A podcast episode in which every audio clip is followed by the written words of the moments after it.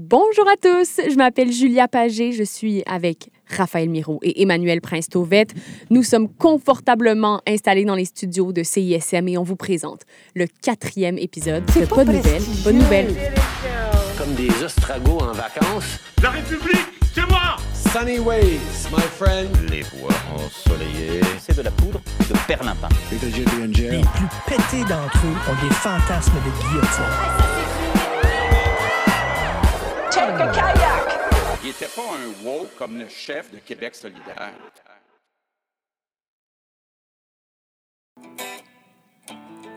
Oh my God. Il n'y a pas de meilleure façon de commencer l'épisode. Les garçons, on, on essaye de faire une émission avec du contenu. là. C'est pas à vous que je l'apprends. On travaille fort. On veut qu'il y ait de l'info. On veut que ce soit divertissant. Puis la semaine dernière, tous les retours que j'ai eus, c'est par rapport à cette chanson-là, I Think of You de Grégory Charles. Euh, je pense que Grégory Charles, euh, bon, a- comme à son habitude, a volé la vedette. Et il avait complètement le droit de le faire. Il Puis était moi, même je, pas là. puis il a je- volé laisse toute la place à Grégory Charles. Euh, et je suis encore convaincue que c'est la meilleure chanson du monde. Je sais pas pour vous, en tout cas. Bonjour Julia. Hey, ça part sur les chapeaux de roue. Euh, vous avez passé une belle semaine. Vous, en- vous avez dû en avoir, vous aussi, des retours de la semaine dernière. Ben oui, moi, ça va bien. Puis ma, ma, ma coloc, en fait, Esther, a découvert le site Queering the Map grâce à la chronique Ah. de Ça, c'est Yasmina formidable. la Et semaine Mon passée. coloc Vincent aussi. On salue les trois colocs qui nous écoutent. Oui, euh, on vous promet que c'est pas juste nos colocs qui nous écoutent euh, sur notre balado. Mais donc, on a 300 colocs qui nous écoutent. Non, même plus. Pour vrai, on a été étonnés de voir à quel point il y avait des auditeurs. Puis on est vraiment content d'avoir vos retours. Ça fait plaisir de savoir que notre travail porte fruit. mais donc euh, ma, ma coloc a passé euh, plusieurs heures à naviguer sur le, le web pour trouver des expériences queer. Et elle a même, je pense, ajouté sa propre punaise Ah! sur la carte. Donc, euh, vous pouvez aller la retrouver. Je ne sais pas, elle est où? Essayez de deviner c'est laquelle. euh, Voilà. Écrivez-nous sur Instagram. Euh, les garçons, cette semaine, c'était la réouverture de beaucoup de lieux culturels. Mhm. Et je dois vous dire, pour moi, c'était tant mieux parce que les auditeurs ne le savent peut-être pas, mais je suis de ceux et celles qui lisent beaucoup. OK? Mhm.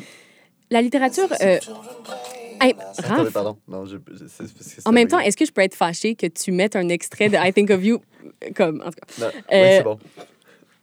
Comme je disais, la littérature, c'est mon violon d'ingre incontesté, ma source de bonheur et d'apaisement par excellence. Mais ces temps-ci, comble du malheur, je n'arrive pas à lire plus que deux pages d'un coup. Je n'arrive plus à entrer dans les histoires. C'est une véritable malédiction.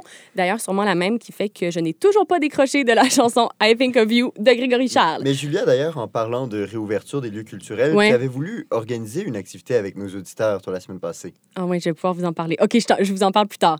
Euh, parce que tout ça a causé évidemment chez moi beaucoup d'angoisse et c'est dans ce désespoir que je n'ai eu d'autre choix pour assouvir mon besoin d'art et de culture que de me tourner vers ce que Marguerite Durand s'appelle la nuit artificielle et démocratique, la grande nuit égalitaire, plus vraie que la vraie nuit, plus ravissante, plus consolante que toutes les vraies nuits, la nuit choisie, ouverte à tous, offerte à tous, la nuit où se consolent toutes les hontes, j'ai nommé le cinéma. Ok, je pensais que tu avais juste fermé la porte de ta chambre. Non, non, non. Euh, non. Euh, donc, faut que je vous dise d'emblée que je ne suis pas la plus grande cinéphile. Loin de là, mon historique Netflix en ferait un éloquent témoignage. Mais je me suis permis d'ouvrir mes frontières et d'aller voir cette semaine non pas un, mais bien deux. Moi, j'ai lu 21, li- euh, j'ai j'ai vu 21 films ce mois-ci. 21 films en deux jours. Euh, je suis d'abord allée voir Licorice Pizza. Vous en avez sûrement entendu parler. C'est le nouveau film du très célèbre Paul Thomas Anderson. Euh, c'est très bon. C'est très, très bon. C'est comme un coming-of-age, comédie romantique qui joue beaucoup sur la nostalgie des années 70. C'est pas un film qui change une vie, OK? Mais on passe un super moment, on rit beaucoup. Et en ce février un peu froid et gris, Licorice Pizza tombe vraiment à point. Le film est très character-driven, hein, euh, et c'est tant mieux, parce que Alana Hayem et Copper Hoffman font preuve d'un charisme, d'un humour complètement captivant. C'est vraiment réjouissant de voir des nouveaux visages dans le cinéma américain. Et c'est un film qui est, à mon sens, très, très réussi. En même temps, je sais pas c'est quoi mes standards. Je fais juste écouter euh, My Best Friend's Wedding en boucle. Euh, bon, ensuite, Raphaël t'en parlait. Je vous ai dit la semaine dernière que j'allais voir un film au cinéma moderne. Et je voulais vous en parler en ondes pour euh, vous inviter à venir le voir avec moi. Mais finalement, il n'y avait plus de place. J'ai pris comme les derniers billets. C'est un film, bon, ça s'appelle Bad Luck Banging or Looney Porn. Je sais pas comment le décrire, OK? C'est comme un, film euh, satirico-pornographique roumain. Euh, de Radu On dirait que tu Joob. inventes ce que tu dis, mais c'est 100% vrai. C'est 100 ça, OK? C'est un film qui, à défaut de m'avoir plu, m'a définitivement fait sortir de ma zone de confort. La prémisse du film est la suivante, OK? La vidéo intime d'une enseignante et de son mari se retrouve en ligne et cette dernière essaie de sauver sa réputation. Jusqu'à là, ça va, mais la direction du film n'est pas toujours limpide. À un moment, il y a un long aparté où le cinéaste fait un lexique de nature un peu floue, où des images de Ceausescu sont suivies d'un plan rapproché d'un pénis qui dure minimum 15 secondes sans musique.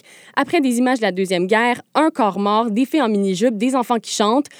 Vous vous doutez bien que niveau champ gauche, je n'ai pas été déçue. Par contre, j'en connais un qui a été déçu et j'ai nommé le duo père-fille assis à côté de moi qui a définitivement regretté son choix de film après la première scène qui combine pénétration, masturbation, fellation, toute la famille est réunie. Hurrah! Hurrah, hurrah. Et c'est sans compter la scène finale, totalement ubuesque, qui est un heureux mariage entre une réunion de parents et un immense dildo. Je ne vous en dis Le pas père plus. et la fille étaient encore là à ce point-là? Ouais. C'est... Moi, je ne pensais qu'au père euh, et à cette fille qui pensait peut-être faire une sortie cute en famille. C'est le pire film à aller voir en famille. Alors, ça, je vous en décourage vivement. Alors, la semaine dernière, on avait les, euh, les recommandations musicales de Julia avec Grégory Charles. Cette semaine, on a les recommandations cinématographiques. La semaine prochaine, qu'est-ce que ce sera? Oh, bonne question. Va falloir que je me renouvelle comme tout le monde en pandémie. Grégory Charles n'avait pas joué dans deux, trois films. Euh, je sais pas, mais pas dans Bad Luck Banging ou Looney Point. Ça aurait été vraiment, vraiment trop weird. Euh, pour finir, tant qu'à me donner un peu le rôle de critique culturelle euh, autoproclamée, je suis aussi allée voir la nouvelle expo du Musée des Beaux-Arts. Grosse semaine, Julia. Grosse semaine, hein? comme si j'avais pas d'école euh, et un balado euh, très, très populaire là, à organiser.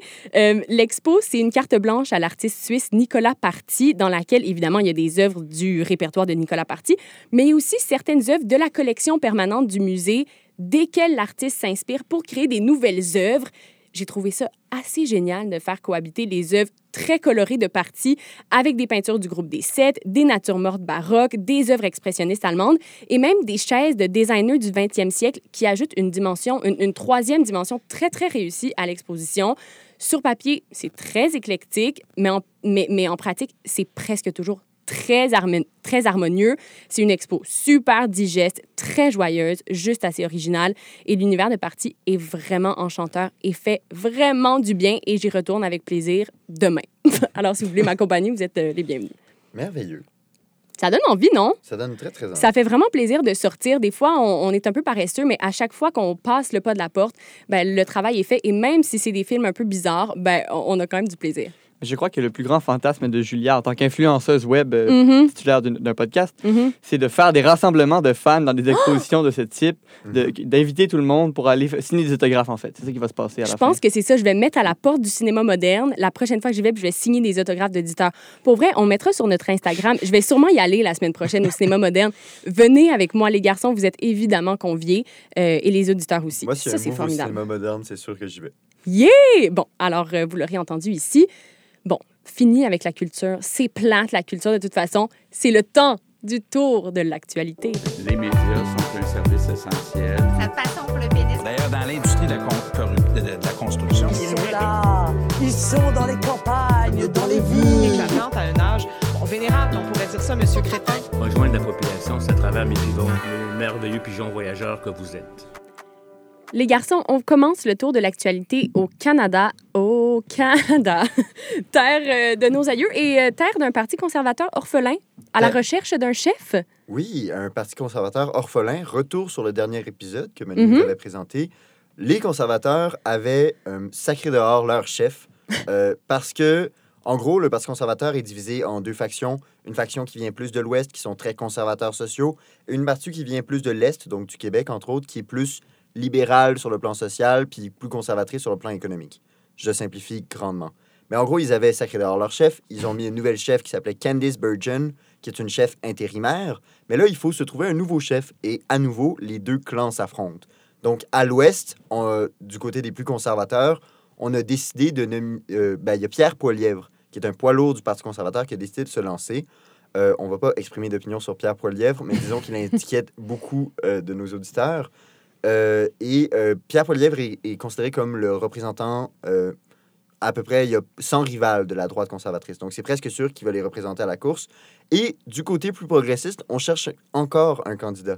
Et on cherche tellement, parce qu'il n'y a pas tant de monde que ça qui veut diriger le Parti conservateur apparemment, qu'on se retourne vers Jean Charest, ni plus ni Oh moins. oh! Donc Jean Charest, qui était un des premiers ministres les plus appréciés de l'histoire du Québec récente, pourrait revenir en politique une fois qu'il aura terminé de poursuivre le gouvernement du Québec euh, pour, di- pour euh, atteinte à la réputation, je crois. Mais Jean, je pense qu'il peut faire plusieurs choses en même Oh, temps. il est occupé, mais il peut en prendre. Ouais, ouais. Ouais, D'ailleurs, Jean, c'est pas son vrai nom, c'est John James Charest, pour, si vous, ça vous intéresse. C'est comme un nom de vieux premier ministre du Canada. Alors, je pense qu'il y a- il y a quelque chose qui fonctionne quand même là-dedans. Euh, Raph, est-ce que je me trompe? Il y a aussi une possibilité de séparation carrément du Parti conservateur. Oui, carrément. En fait, euh, les membres plus progressistes du Parti à Ottawa ont, selon ce qu'en disent les journalistes, ont commencé à contacter, à se reconnaître entre eux et même à contacter certains libéraux. Euh, certains libéraux qu'on dit des Blue Grits, des Blue Liberals, Mhm. qui sont un peu insatisfaits de- du gouvernement Trudeau parce qu'ils sont trop à gauche, pourraient s'allier avec des Red Tories et former une espèce de nouveau gouvernement, euh, ben, pas nouveau gouvernement, mais un nouveau parti à Ottawa, un peu comme ce qui s'était fait à la CAQ, donc qui était allé chercher des éléments libéraux et péquistes.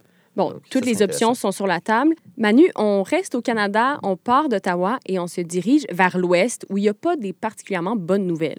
Oui, en effet, c'est qu'on a retrouvé 54 euh, tombes anonymes près de deux pensionnats autochtones en Saskatchewan, dans la communauté de Kessekous. Donc, euh, on parle ici du pensionnat de Saint-Philippe.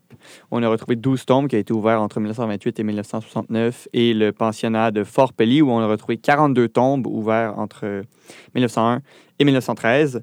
Et donc, euh, ces deux euh, pensionnats se retrouvent euh, en Saskatchewan, mais près de la frontière avec le Manitoba. On les a détectés par radar par le sol. C'est la même technique qui avait été utilisée à Kamloops cet été lorsqu'on avait découvert 215 tombes anonymes. Puis, depuis l'époque de Kamloops, il y a environ 20 communautés à travers le pays qui ont commencé à faire des recherches avec le radar pour fouiller le- les sols autour des pensionnats autochtones. D'ailleurs, à l'ép- à, l'annonce euh, de, ces, de ces tombes découvertes, il y a l'archevêque de Regina qui euh, a assuré la collaboration de l'Église catholique, puisque c'est deux pensionnats catholiques, donc qui, a- qui s'est excusé, évidemment, euh, de- des abus du racisme et des traumatismes intergénérationnels vécus par les peuples autochtones, et qui a assuré la collaboration de l'Église pour mettre, en, mettre la lumière vraiment sur ce qui s'est passé euh, là-bas. Donc, euh, une nouvelle euh, triste qui nous rappelle le passé euh, colonial du Canada. Oui, absolument. Euh, on était au Canada, on se déplace, euh, Raphaël, vers l'Hexagone. vers l'Hexagone. Et euh, ce dont je vais vous parler cette semaine, en fait, c'est la campagne d'Éric Zemmour. Donc, Éric Zemmour, pas trop besoin de le présenter à ce point-ci, je pense, c'est le nouveau champion de de l'extrême droite en France qui est en train de supplanter Marine Le Pen. Mais depuis quelques semaines, il y a beaucoup, beaucoup de critiques dans les médias sur les méthodes de campagne d'Éric Zemmour. D'abord, il faut savoir que Éric Zemmour ne se présente pas tout seul, si on veut, parce que il est fortement, fortement, fortement supporté par un milliardaire qui s'appelle Vincent Bolloré. Mm. Vincent Bolloré, qui est un milliardaire qui a fait fortune en Afrique par le passé et qui maintenant a graduellement capturé financièrement plein de médias français. Donc Europe 1, Canal+, Paris Match, je ne nomme que ceux-là. Et une il a créé une chaîne conservatrice. En fait, il a comme transformé une autre chaîne qui existait avant, qui s'appelle CNews et qui euh, publie entre autres du contenu de Mathieu Bocoté et qui appuie sans réserve à peu près Éric Zemmour et ses idées et qui lui donne énormément de temps d'antenne. Et tout l'empire médiatique de ce Vincent Bolloré-là fait en sorte que Éric Zemmour a une place que beaucoup disent indue dans le paysage médiatique français en ce Mhm. moment. Mais c'est pas la seule chose qui lui attire des critiques. Il y a aussi certaines méthodes de campagne de ces militants euh, qui ont été euh, euh, soulignées dans les derniers mois. Premièrement, sur Twitter, euh, il y a une enquête du Monde qui a révélé que euh, des militants de Twitter, et là on parle des militants de Zemmour, et on parle de beaucoup, beaucoup de militants, se mettaient ensemble. Ils avaient comme une petite conversation, euh, je pense que c'était sur Telegram, puis ils s'arrangeaient pour faire des faux posts Twitter en même temps, dans le même moment de la journée. Pour créer un, une, une- Ah. un hype artificiel, en fait. Pour créer des, des hypes artificiels. Tu sais, sur Twitter, on peut voir euh, tendance aujourd'hui, mais là, ils s'arrangeaient pour mettre des trucs comme euh, les femmes pour Zemmour ou Ah. les noirs pour Zemmour ou ce genre d'affaires-là. Et donc, ça, ça donnait l'impression qu'il y avait beaucoup de monde qui euh, supportait Éric Zemmour sur Twitter, Mhm. alors que dans le fond, c'était des... des- C'est des- quelques personnes qui possédaient plusieurs comptes qui faisaient plusieurs fois le même tweet. Exactement. Et non seulement des faux comptes, mais aussi des vrais comptes qui étaient utilisés à outrance, si on veut, et de manière beaucoup trop coordonnée pour un peu jouer avec l'algorithme. Et l'autre chose qu'on lui reproche, euh, en date d'aujourd'hui, et c'est peut-être encore plus grave, c'est d'avoir manipulé Wikipédia. En fait, euh, il y a un journaliste qui a infiltré euh, une équipe d'Éric Zemmour Et euh, dans cette équipe-là, il y avait plusieurs Wikipédiens, donc des gens qui éditent gratuitement Wikipédia. Et entre autres, un Wikipédien qui était un gars qui était là depuis 15 ans et qui avait édité plusieurs milliers, si ce n'est pas, je pense, des dizaines de milliers d'articles sur la politique, l'histoire française, Mhm. et qui était finalement directement associé à Éric Zemmour. Wow! Et donc, ce monde-là euh, se coordonne pour subtilement euh, changer les pages politiques françaises. Alors, ils ne le font pas de manière découverte. Il n'y a aucun d'entre eux sur Wikipédia qui dit Bien sûr, moi, je suis avec Éric Zemmour, sinon personne ne voudrait accepter leur modification. C'est une Mhm. des règles de Wikipédia de demeurer neutre politiquement.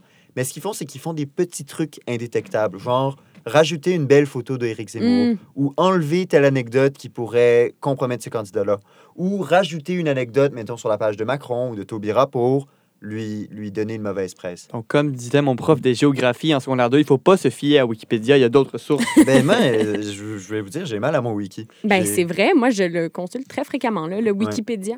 Parce que moi, moi, je, je- je plaide souvent que c'est une euh, source qui est beaucoup plus fiable que ce qu'on croit finalement, mais Mhm. ce que j'ai vu ce matin m'a m'a fait douter, ça m'a fait beaucoup de peine. Et une autre chose, enfin, une dernière chose qui est reprochée à Éric Zemmour, c'est d'avoir fait de l'espionnage carrément chez ses concurrents.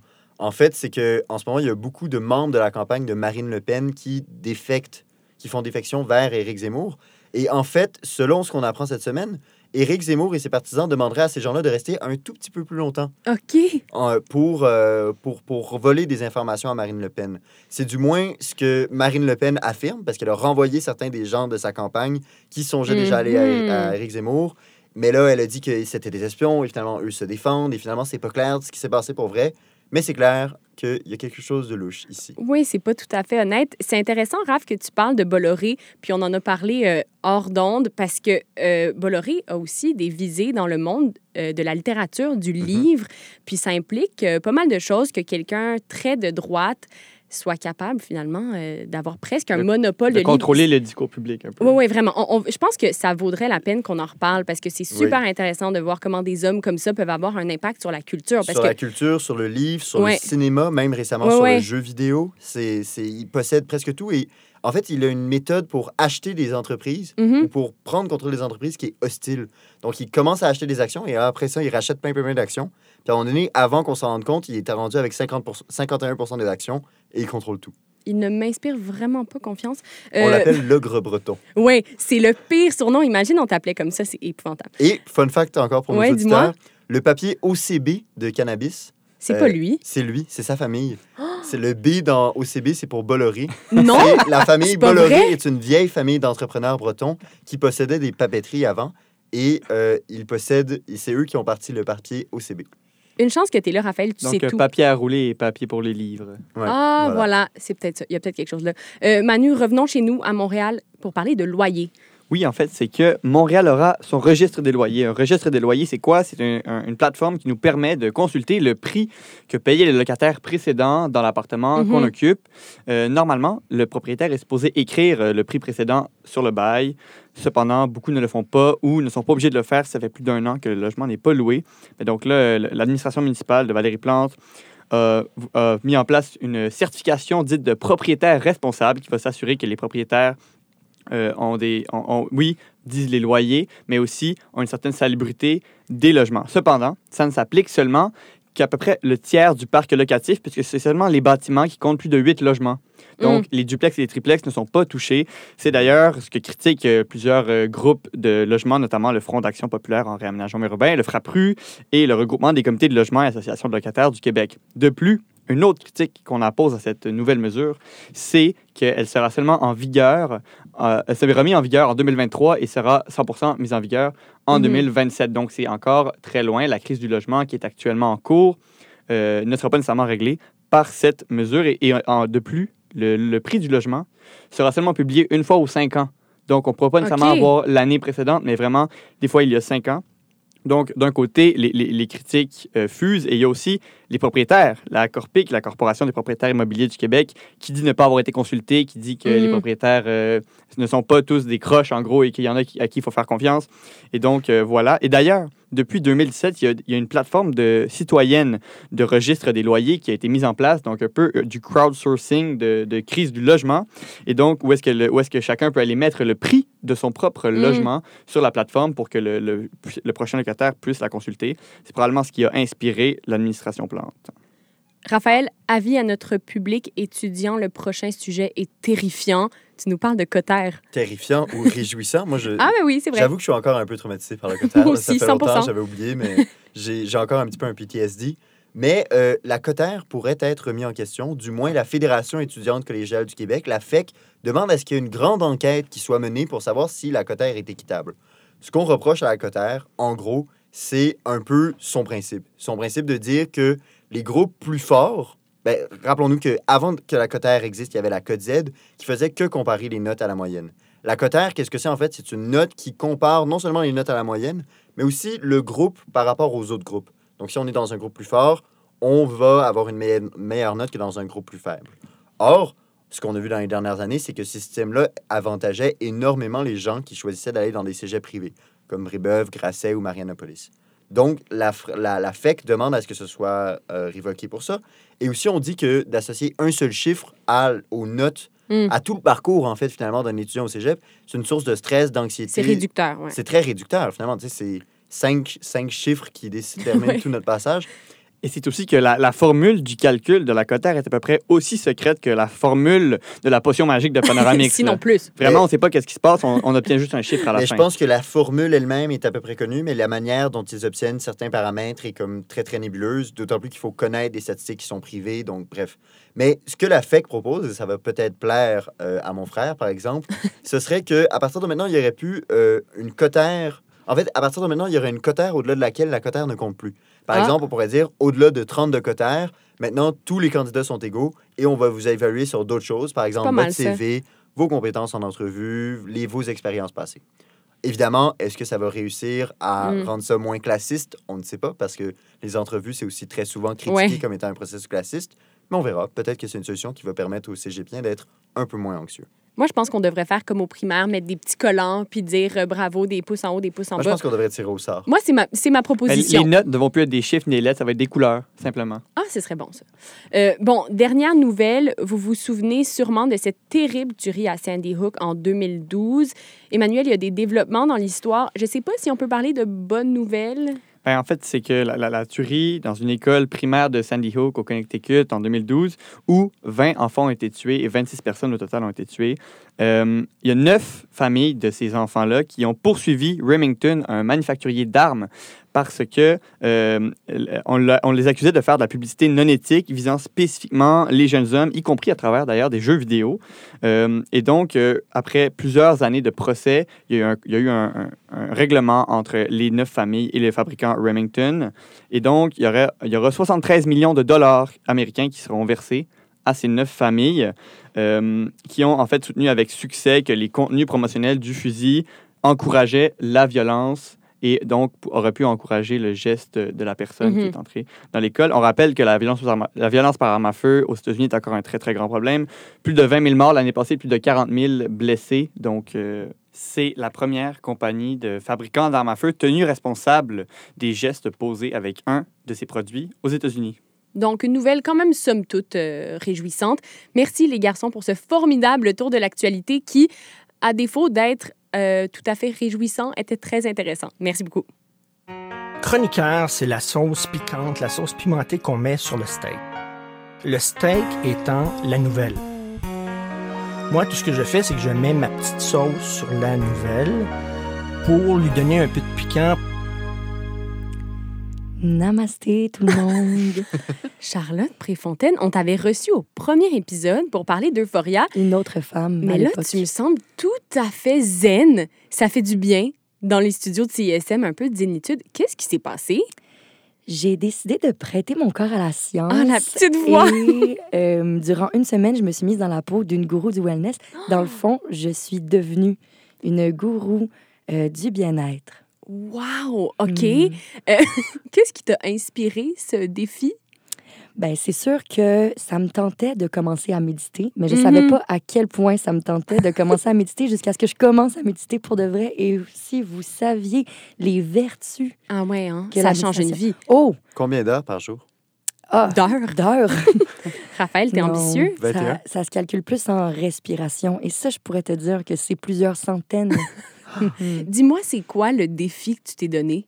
Est-ce qu'il y avait des paramètres? Oui, dans le fond, j'ai décidé de couper tous les sucres euh, Wow! raffinés, en fait, pas tous les sucres. Euh, j'ai décidé de boire beaucoup, beaucoup d'eau citronnée, euh, de la méditation tous les matins en me réveillant, faire plus de sport, me coucher tôt, me réveiller tôt, mais avoir un minimum de 7 heures de sommeil par nuit tout de même. D'accord. Euh, me répéter des mots doux et des belles phrases inspirantes dans mes oreilles Wow! et de manger beaucoup de légumes. OK, c'est formidable parce qu'en principe, c'est super. Puis c'est des choses que prêchent beaucoup de gourous du web qui disent Moi, je me réveille à 5 heures du matin, je médite pendant 72 heures. Puis bon, en tout cas, on va voir si ça a fonctionné. On a un résumé de ta semaine en clip audio. J'ai très, très hâte d'entendre ça. Alors, il est minuit 5 et je viens de passer au travers de ma première journée en tant que gourou du wellness. Et je dois dire que je me sens très très bien. J'adore l'eau citronnée. Euh, je m'apprête à aller faire une dernière méditation. Et je dis dernière pour ne pas dire une deuxième pour que ça fasse comme si j'en faisais plus. Alors, bonne nuit. Ce matin, j'ai failli à ma tâche je me suis réveillée une heure après que mon alarme ait sonné. Alors, euh, pour compenser, j'ai décidé de faire 20 minutes au lieu de 10 euh, de méditation en me réveillant. J'ai couru à l'épicerie aller m'acheter des citrons pour compenser en vitamines et je viens de faire un petit 10 minutes de yoga self-care. Alors, il est présentement 1h39 et je ressens beaucoup de culpabilité d'avoir, euh, ben, premièrement, d'avoir manqué mon réveil, mais puis en plus de me coucher tard. Donc, euh, demain, je vais euh, essayer, je vais tout faire pour me réveiller plus tôt et d'aller courir. Hein? Une première dans la vie de Charlotte. Bonne nuit. Ok, ok, je suis pas allée courir aujourd'hui, mais je promets que je vais aller courir demain. Alors, à la grande surprise d'absolument personne, je ne suis pas allée courir ce matin. Euh, en revanche, j'ai fait un 25 minutes de yoga et euh, ben, c'était le Super Bowl ce soir. Donc oui, j'ai mangé quand même de la friture. Mais demain, je vais me réveiller plus tôt, faire un peu de méditation et marcher jusqu'à l'école. Petit upgrade dans mon eau citronnée, j'ai rajouté des concombres. Je me suis dit que ça devait être très bon pour euh, mon métabolisme de femme hangover le lendemain de Super Bowl qui a mangé plein de fritures. Je ne mettrai plus de concombre dans mon eau citronnée. Ça goûtait bien trop le dove. Alors, je passe vraiment une drôle de petite journée de merde. Et euh, je me retrouve présentement au palais de justice en train de couvrir un procès euh, extrêmement complexe et interminable surtout. Euh, J'ai d'ailleurs oublié de faire ma méditation en me réveillant ce matin. Je le sens directement sur mon humeur. Mais par chance, j'ai mon eau citronnée. J'ai euh, presque terminé ma semaine de bonheur, de regard vers mon intérieur. Et je peux dire que je j'en ressors grandi et pleine de vitamines. Merci beaucoup au citron qui se retrouvait en quantité industrielle dans mes litres d'eau à chaque jour, ainsi qu'à la méditation qui m'a permis de, de me sentir bien avec moi-même dans un quotidien libérateur. Charlotte, euh, j'ai très hâte d'entendre parler de ton quotidien libérateur.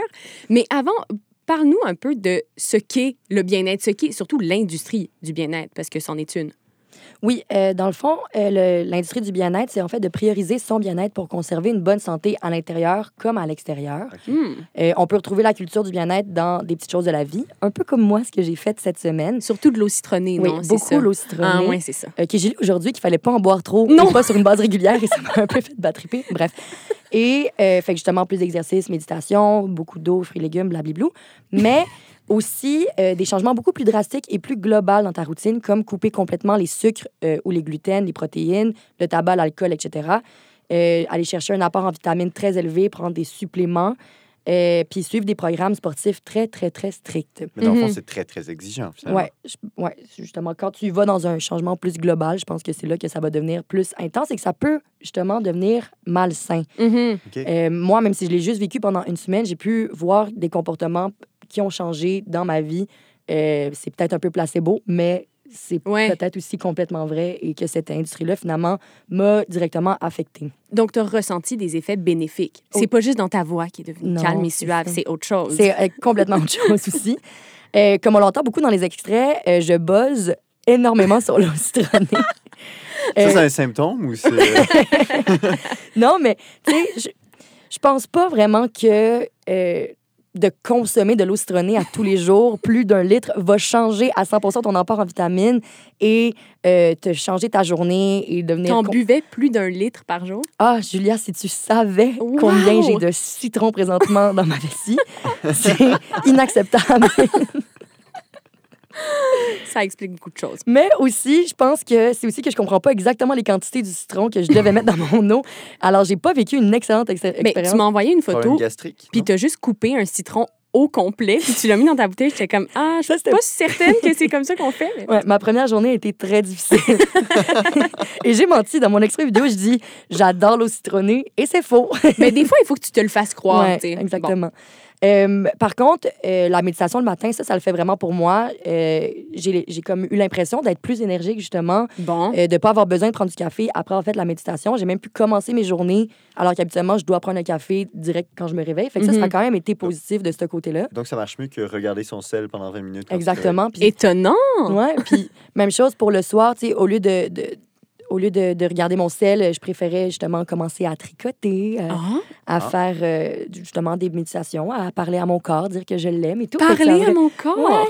Comment ça fonctionne, ça, parler à son corps? Ben, c'est sûr que je peux me dire des petites phrases euh, comme euh, j'ai confiance en la vie et en ce qu'elle peut m'apporter. Puis ça, tu...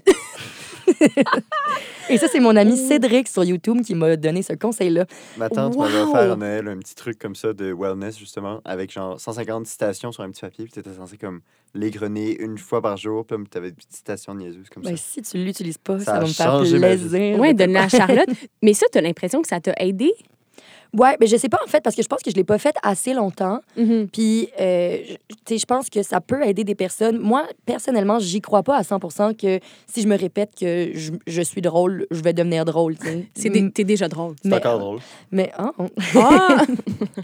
Mais euh, c'est sûr que ça doit aider à quelque part, ça doit donner un confiance. en- Puis, Ça peut pas nuire. Non, c'est ça, c'est ça que je me dis. Euh, ensuite aussi, couper le sucre n'a pas été extrêmement difficile pour moi. Quoique j'ai triché une fois, euh, j'ai eu une petite rage de mug cake de fin de soirée. Et je l'avoue. La soirée du Super Bowl, ça? Non, une autre soirée. J'aime beaucoup les mock cakes. Ça a été, euh, mais ça a été quand même difficile et je me suis trouvée très bonne justement de justement pas prendre de, de petits sucres, de, de, de regarder ça. C'est plus difficile qu'on pense. euh, Ouais, pour pour vrai, ouais. Et euh, étonnamment, je pensais euh, pas faire autant de sport dans ma vie, mais en commençant cette, euh, cette routine, ce, ce quotidien-là, j'ai découvert que je faisais plus de sport que, que ce que je pensais. Mm. Et je me suis poussée à en faire encore plus. Puis ça, ça a fait que je me sentais déjà très, très bien. Et euh, je suis très fière aussi de moi d'avoir, tu sais, je faisais au moins deux heures, euh, deux heures et demie par jour de marche. Euh, aller à l'école, revenir de l'école, partout où est-ce que je me déplaçais. J'ai pas de carte puce, c'est simple. Ah, mais aussi, c'est sûr que c'est cette petite flamme en moi, l'âme sportive, qui est en train de grandir. Wow, OK. Est-ce que tu t'imagines euh, faire durer ces bonnes habitudes? Tu penses que c'est réaliste de s'imaginer qu'on peut continuer à vivre comme ça euh, ad vitam aeternam? Mais j'aimerais ça continuer à faire de la méditation. Mhm. Ça fait longtemps que je veux en faire. J'ai- Je suis contente d'avoir commencé. On va te réinviter dans une semaine pour voir si t'as Ouais, tenu c'est ça. cette solution-là. Mais, euh, fait que j'aimerais vraiment ça. C'est sûr que là, j'ai pas la petite poussée dans le dos de genre du défi personnel de une Ouais. semaine. Mais j'aimerais ça continuer à faire ça. Euh, marcher, ça, je le faisais déjà avant. Fait que je vais Mhm. juste continuer à le faire. Puis l'eau citronnée? L'eau citronnée, c'est sûr, sûr, sûr, sûr, sûr que c'est euh, barré de ma vie pour, pour Fini. toujours. Euh, mais fait que voilà, puis euh, aussi euh, me réveiller tôt, me coucher tôt, tu sais, comme Mhm. c'est pas quelque chose qui fonctionne avec mon quotidien parce que je travaille dans un bar, moi. Euh, fait que j'essaie d'avoir une bonne nuit de sommeil puis pas comme miser sur le fait qu'il faut que je me réveille à 8 heures, mais plus Ouais. sur euh, faut que je dorme au moins 8 heures, tu sais. Mais... J'imagine que ça n'a pas été tout positif, cette expérience. Tu sais, c'est quand même assez restrictif, c'est intense. Jamais je croirais que ça n'a été que du bonbon. Non, effectivement, les gens proches de moi sauront euh, dire. Euh, Seront la détresse. Oui, non, exactement, que j'ai beaucoup, beaucoup chialé durant cette semaine. Là, je sonne zen et euh, pleine de grâce, mais non, ouais, non, non. le ton a changé un peu. là. Mais on l'a entendu dans les extraits et visiblement, je cherche constamment à compenser pour tous mes petits moments de tricherie. Mm. Euh, je le Ah, dis, ouais. je vais aller courir demain parce que je me suis réveillée une heure plus tard. Euh, Ouais. J'ai mangé du gras, donc je vais aller courir. Je cours jamais, mais tu sais, on, on comprend que j'ai de la culpabilité. tu sais. C'est comme si euh, le fait d'avoir pas respecté justement cet objectif-là, je me forçais à me détacher de cette, de, de cette diète de bien-être pour juste pouvoir atteindre les objectifs qui sont pas nécessairement du bien-être parce qu'à ce Ouais. moment-là, je voulais manger. Puis, Mm. il y a quelque chose qui me, pas qui me malaise, mais qui me tique un peu avec l'industrie du bien-être puis les vidéos qu'on voit passer, c'est qu'on a l'impression qu'il y a des, une, une, une marche à suivre très simple pour avoir le bonheur, pour sortir d'un mauvais état. Fait que c'est comme si, si tu es malheureux, en fait, c'est de ta faute, genre. Puis Mhm. si tu respectes pas euh, ces principes-là de ne pas fumer, de, de te Mhm. lever tôt le matin, de bien manger, c'est de ta faute. Mhm. Puis ça, je sais pas. Ça a l'air tout simple, mais au final, c'est très, très restrictif, là, quand même. Puis on dit depuis le début, et c'est une industrie, c'est Ouais. écrit partout sur les sites Internet que j'ai consultés, la culture du bien-être. Mais oui, c'est une culture, mais c'est une industrie. Mais comment et ils font de l'argent, par qui est exemple? extrêmement profitable. Justement, j'ai lu dans un article de 2019 que l'industrie du wellness vaut présent, ben, valait à cette époque 4,2 trillions, trillion, de- Trillion! trillion de dollars. Et euh, pour les nonos comme moi qui pensaient que trillion, c'était milliard, non, non, c'est milliards de milliards. 4,2 milliards de milliards de dollars, c'est pas des de peanuts. milliards. Mais je pense que la façon euh, dont cette industrie fonctionne, je l'ai vu sur le site Goop de Gwyneth. Là. Oui. Euh, elle fait des articles du genre ma routine du matin, puis c'est euh, genre je me réveille et je bois dans ma bouteille d'eau Goop. Puis là, il y a le lien pour aller l'acheter. Ensuite, je prends telle, telle vitamine. Il y a le lien pour aller les acheter. Puis c'est comme s'il y avait, comme tu disais, Raph, une recette magique. Puis tu achètes ces vitamines-là que tu vas avoir, euh, tu vas avoir exactement les mêmes dans une orange, là, mais c'est pas la même chose, tu sais. Puis eux, ils font de l'argent comme ça se peut pas sur des gens qui cherchent peut-être des recettes faciles au bonheur ou au bien-être. Exactement. Puis j'y arrivais justement à Go, Mhm.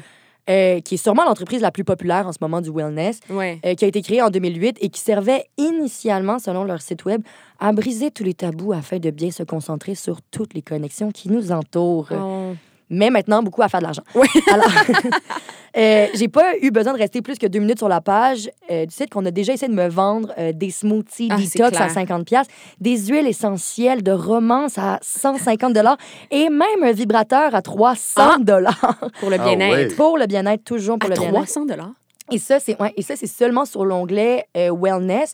Dans la section Shop, on peut trouver des soins de beauté, du maquillage, des vêtements de mode, des souliers, des accessoires, des sacoches et même une section homme. Tu sais, Mm. tout est pour l'argent, tout est à profit. Euh, tous les, les moyens sont bons pour permettre à Gwyneth de faire de l'argent au profit du bien-être de millions de personnes. Mais tu as raison de mentionner la, la, le côté du site pour les hommes parce que c'est vrai que c'est une industrie qui a été faite surtout pour les femmes, Ouais.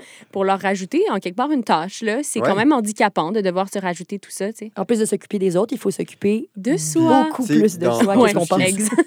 Je suis sur le site de Goop en ce moment, puis il y a comme une espèce d'amalgame qui est fait quasiment entre le bien-être et la beauté. là. Ouais, ouais. Ah on- on, parle du bien-être des femmes, mais c'est toutes des femmes bien habillées, qui ont l'air bien dans leur peau. On parle de maquillage, on parle de bien manger, de poids. Est-ce que dans le fond, c'est. tu sais, Est-ce que c'est c'est sexiste comme, misogy- comme euh? Ben, c'est sexiste, c'est grossophobe, c'est un peu Ouais. tout. Puis ça aussi, j'y arrivais, mais je voulais juste terminer sur Goop que euh, Gwyneth, elle a été extrêmement euh, critiquée pour avoir euh, justement des, euh, des, des- des- pour dire des avis mensongers et euh, de pas être capable justement de, de prouver scientifiquement par la communauté, la communauté scientifique, euh, comme mettre des œufs, des œufs de jade dans son vagin, de faire des lavements internes avec du café, Eh euh, des compléments alimentaires qui sont pas si bons que ça. Bref, fait sais, Goop est pas dans le fond non plus. euh, Kumbaya, là. Mettons qu'il y a un auditeur qui ne saurait pas c'est qui euh, Gwyneth Paltrow, c'est qui? Ah, c'est une actrice américaine. euh, qui s'est un peu redirigé là, dans le bien-être, puis maintenant qui est devenue vraiment le- la gourou La du bien-être. gourou, ouais, ouais. Mais oui, pour revenir à ce que tu disais, le, l'industrie du bien-être va énormément contribuer au, mop, au, ouais, au mythe de la grossophobie que, qui dit en fait que comme quoi être gros, c'est pas être en forme, c'est ne pas être beau. Et euh, dans le fond, oui, c'est le bien-être intérieur, mais c'est beaucoup axé sur le bien-être physique et par définition l'objectif minceur, selon Mhm. les, Ah ouais. les sites que j'ai consultés. Euh, tout le temps, les programmes sont faits pour justement perdre du poids. Euh, L'eau citronnée, ça nous aide à maigrir. Euh, la méditation aussi, le sport, tout aide à maigrir. Tout Mm. est concentré sur ça. Le bien-être n'est pas pour justement ton état mental, mais vraiment plus pour ton état physique, puis pour que tu sois beau, mais même pas jamais pour que tu te trouves beau comment Ouais. tu es. C'est tout le temps juste selon le, Un certain standard. ouais, le standard de beauté actuel. Est-ce que tu trouves que toi, ça a peut-être changé ton rapport à la nourriture? Est-ce que tu l'as vu concrètement? Ouais, ben tu sais, justement, genre, à part le, le Super Bowl où est-ce que je, je me suis laissée aller parce que j'aime ça, euh, les chicken nuggets végé, euh, j'ai remarqué que justement, je, je voulais plus manger de salade. Puis si je mangeais une salade puis que j'avais encore faim, ça me tentait pas de manger autre chose parce que j'ai genre, j'ai déjà mangé mon repas Ouais, techniquement ouais. je suis censée avoir eu tous mes nutriments alors que ma salade était constituée de fenouil et de concombre. et c'est tout.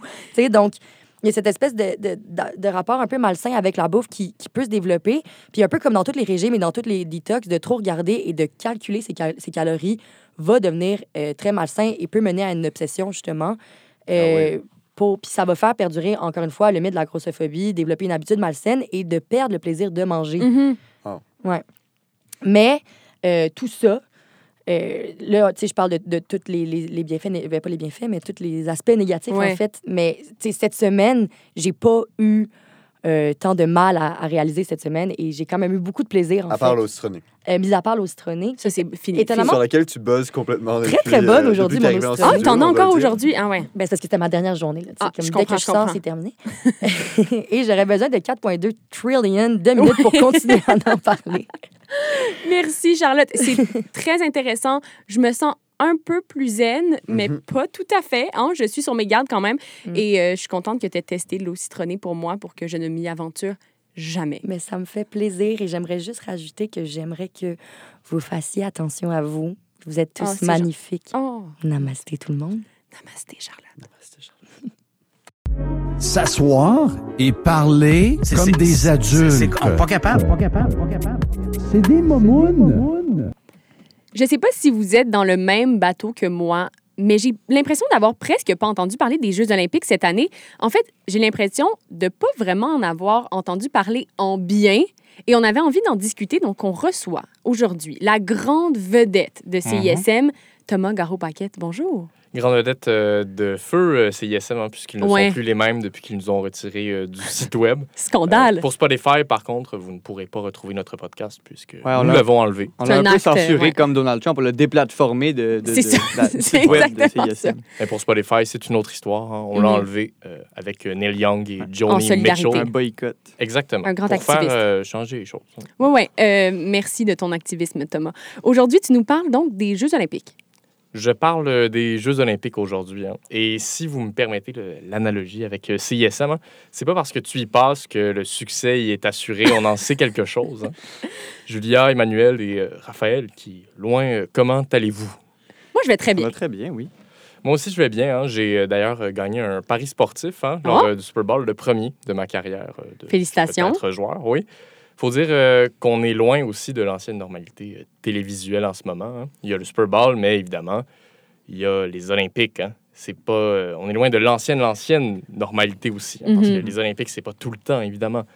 Pour une période d'environ deux semaines, donc à tous les matins, vous, moi, on a la possibilité d'écouter une discipline olympique qui euh, ne nous avait pas traversé l'esprit, au moins depuis Pyeongchang. Ben, comme le skeleton à deux, où deux personnes glissent sur une Mhm. luge, euh, une par-dessus l'autre. C'est vraiment. incroyable. Moi, Ouais. je suis très fan de curling, je veux juste dire. Mais j'ai une question pour vous, Emmanuel. Oui. Pourquoi est-ce qu'ils sont juste deux? Pourquoi est-ce qu'ils pourraient pas être quatre, Quatre. sur cette luge? Pourquoi Ben, pas six?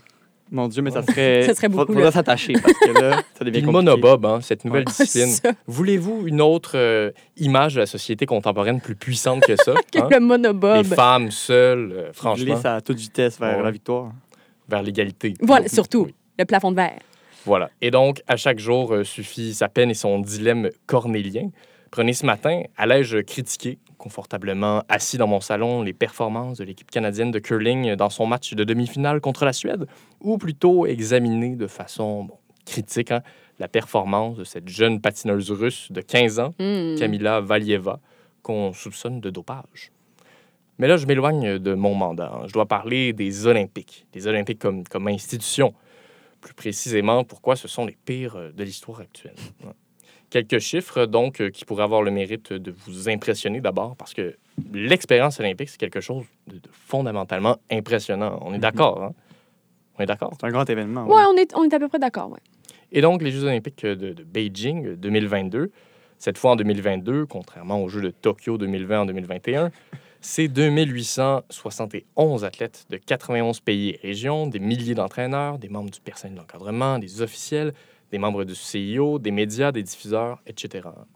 Les espoirs de médailles vont de la patineuse russe, euh, qui, dont je ne pourrais pas euh, redire le nom, là, tellement elle est bannie de tout là, maintenant, au skieur ghanéen Carlos Maeder, 43 ans, et deux- 2443e paire de ski mondial. On le salue s'il nous écoute d'ailleurs, monsieur Ce Maïda. qui m'étonnerait pas. ce qui est très possible. Il était d'ailleurs euh, dans un article du New York Times cette semaine sur euh, ces Olympiens qui vont Mm. Parce que leur pays les envoie. Euh, c'est vraiment, c'est vraiment formidable et intéressant. là. Des gens qui, qui skient presque pour la première Ouais, fois. ouais. On les salue et on est très fiers d'eux. Comme cette délégation de bobsleigh jamaïcaine hein, qui, a- qui a fait le- la une à l'époque. On est très fiers d'eux, c'est comme vraiment cute. Oui, et il y a les plus grosses délégations, donc. euh, elles sont composées de plus de 200 athlètes. Le Canada, la Russie, bon, le, le ROC, là, je sais pas. euh, Comité olympique russe. Voilà. Oui, pas la Russie, là. Le ROC. Le Exact. rock. et les États-Unis. 19 délégations qui ne comptent qu'un seul athlète, l'Albanie, Chypre, le Ghana, etc. Deux nations qui euh, compétitionnent pour la première fois, hein, Haïti et l'Arabie saoudite. Hein, Depuis les Alpes saoudiennes, euh, le ski est bon. je Sans commentaire. l'assure. Il s'agit aussi des Jeux olympiques les plus paritaires de l'histoire. Quand je parlais de, Une chance qu'on a le monobob. de mon image du monobob Tout ça grâce ce au monobob. pas une métaphore. Formidable. Les Jeux olympiques d'hiver aussi, c'est 109 épreuves issues de 33 sports, hein, c'est pas rien. Et une facture officielle d'environ 5 milliards de dollars canadiens, même si c'est probablement beaucoup plus, en tout cas Mm. selon, selon les enquêtes sur les lieux. C'est finalement 20 000 tests de dépistage de virus par jour, hein, c'est quand même beaucoup. Et les athlètes sont soumis quotidiennement à des tests de dépistage qui pourraient avoir raison de leur rêve olympien, hein, évidemment. C'est aussi une longue histoire, les Olympiques. Hmm. Très longue, même. Très, très longue. Donc, ça commence par euh, cette date euh, mémorable de moins 776, date des premiers Jeux antiques, et de ses nombreuses légendes. J'y suis allé, moi, à Olympie. Ah, tu y étais? Oui, j'y suis allé. J'ai même couru une course contre euh, d'autres étudiants. C'était un voyage scolaire à l'époque, mais c'est pour une autre émission de radio. hein. Puis il n'y avait pas de monobob? Euh, non, Non. peu de monobob. Ah, Très peu. de- En tout cas, je n'en ai pas vu. Depuis ce temps, hein, depuis moins 776, les Jeux, ils n'ont pas pu se tenir à l'écart de l'histoire. Bien au contraire, nous dit le journaliste sportif Alain Louzen-Fichter. Je le cite, il leur a fallu répercuter les crises majeures que connut le monde et ce furent euh, la démonstration de force paisible, entre guillemets, du régime nazi en 1936, l'attentat palestinien à Munich en 72, le, le boycottage euh, des Jeux olympiques de Moscou en 80 et de Los Angeles en 84, lié à la guerre froide. La contestation par certains de la tenue des Jeux olympiques de 2008 à Pékin en raison des atteintes aux droits de l'homme en Chine, etc. Et maintenant, nous voilà en 2022. Nous sommes en plein euh, boycott euh, diplomatique, hein, rappelez-vous. Mm. Euh, en ressentez-vous les répercussions? Ben moi, je le boycotte parce que je trouve ça plate. Là. Ça a-tu rapport au moyen? Moi, c'est parce que ça se passe la nuit. Fait que je Ouais, préfère ça me tente dormir. moins.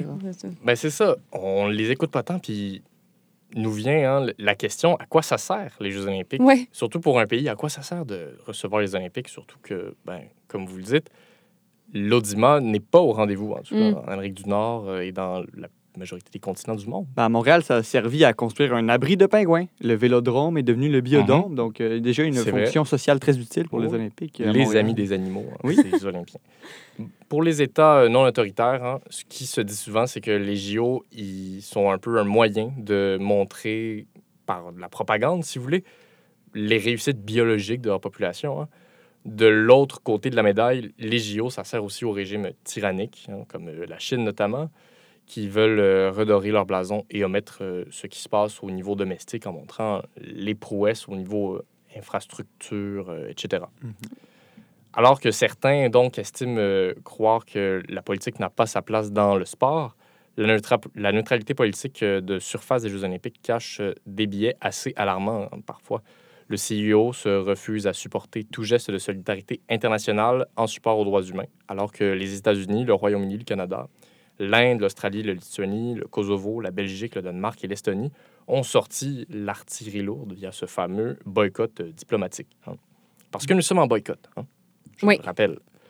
Mélanie Joly n'est pas sur les lieux. hein. Non, malheureusement, elle est restée à Annecy. euh, Voilà. Je savais même pas qu'elle habitait à Huntsic. Elle pourra pas voir le monobob. Est-ce qu'elle habite vraiment à Huntsic? Elle est députée d'Annecy. Est-ce qu'elle adresse, mettons? Il faudrait y poser la question. On va l'inviter à l'émission pour la semaine prochaine. On va lui demander. Poser les vraies questions. Évidemment, les participants ne devraient pas être ceux qui sont pénalisés, d'où euh, peut-être euh, le bénéfice euh, d'un boycott diplomatique. Mais de toute façon, ils sont un peu déjà pénalisés dans la mesure où personne ne les écoute. hein. Un sondage mondial mené par Ipsos nous apprenait qu'il s'agit des jeux qui suscitent le moins d'engouement depuis la généralisation de la diffusion à grande échelle. Et trop d'argent est en jeu, de toute façon. hein. Mm. Véritable spectacle qui ne rémunère pas ses acteurs, les Jeux sont orchestrés par le CIO, le Comité international olympique, fondé en 1894, qui est devenu un conglomérat gigantesque, voire un pôle d'influence diplomatique et financier incontournable aujourd'hui. hein. Entre primauté de l'économie de marché sur les valeurs sportives, dopage et montage financier, on n'est pas sorti de l'auberge ou du monobob. hein. L'organisation qui est donc propriétaire des JO, hein, des- de, la, de- de la marque des Jeux olympiques, reconnue organisation internationale non gouvernementale à but non lucratif, qui est dotée d'une personnalité juridique aussi par le Conseil fédéral suisse. On n'a même pas ça, nous, hein, Manuel. Eh bien, elle a compris qu'il était possible de capitaliser sur l'importance croissante du sport et, et de la télévision aussi. hein. Mm. Parce que, au final, les Jeux olympiques, à la base, dans la charte olympique en tant que telle, c'est une philosophie de vie, pas, euh, pas, pas un truc à RDS que tu vas écouter à 4 heures le matin, Emmanuel, franchement. À partir des Jeux de Rome en 1960, les droits de retransmission télévisés pourtant explosent, alors que ben, l'objectif des Olympiques, n'est-ce pas la, la généralisation de, de cette diffusion-là et une plus grande écoute? Pour les Olympiques de Munich en 72, la seule exclusivité américaine avait coûté à la chaîne ABC 14 millions de dollars. 12 ans plus tard, ces recettes s'élèvent à 287 millions de dollars pour les Jeux de Los Angeles. Mm. Quand même. Même chose à Sydney en 2000, le montant des droits de retransmission a explosé, 1,33 milliard de dollars. Et ça a atteint 2,24 milliards pour les Jeux de Londres en 72. Ouais, Pas mal quand même. C'est cher payé. Hein? C'est cher C'est des gros bidous, comme on dit. Ceux de Beijing sont pourtant gardés secrets. Un autre épisode, hein, peut-être, sur la Oh. question. C'est donc une manne financière importante hein, et ça cause problème parfois entre des intérêts qui divergent.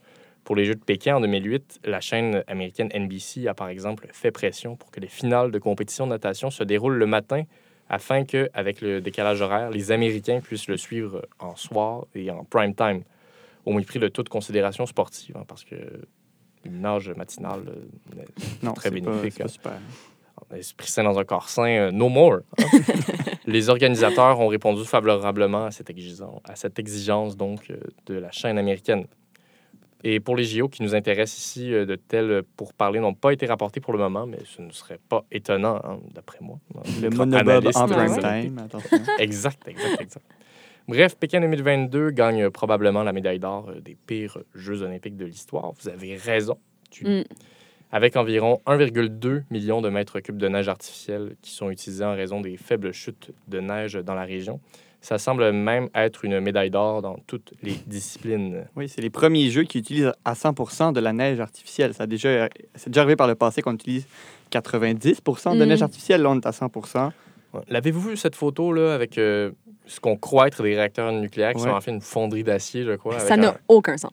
C'est horrible. Ça se peut là. pas. C'est le, le, le- le Big Air, je pense, qui se, qui se déroule dans, Ouais, ce- dans cet endroit. bucolique. Il y a une, une piste de ski construite artificiellement au milieu d'un quartier qui semble industriel avec des, On va des mettre la cheminées photo en ligne. dignes de la, Ouais, ouais. la station nucléaire de. Springfield. C'est vraiment incroyable. Oui, c'est vrai. On va mettre la photo en ligne avec On Thomas dans méprendre. un, Dans un, euh, Dans un monobob. haut fourneau.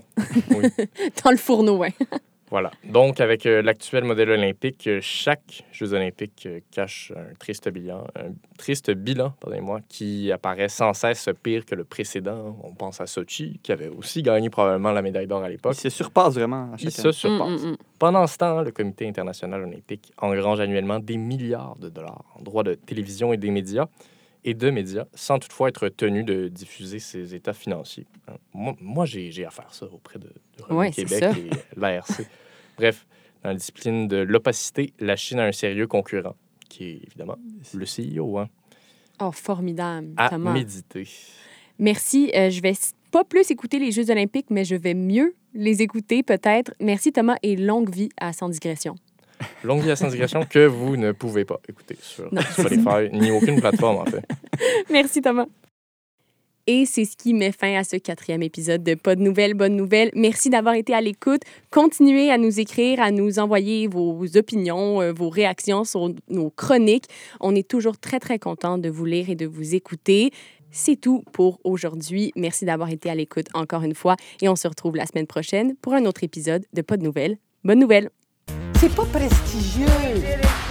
Comme des ostragos en vacances. La République, c'est moi Sunny ways, my friend. Les voies ensoleillées. C'est de la poudre de perlimpin. Les plus pétés d'entre eux ont des fantasmes de guillotine. Il il était pas un woke comme le chef de Québec solidaire.